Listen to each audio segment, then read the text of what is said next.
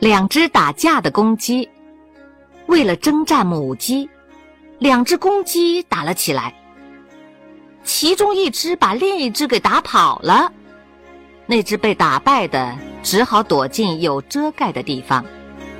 那只打胜的却飞到高墙上大喊大叫。这时，一只鹰猛飞过来，将它抓了去。这以后呢，那只被打败的公鸡平平安安地占有了那些母鸡。这个故事说明，傲慢给人带来危害，谦卑给人恩惠。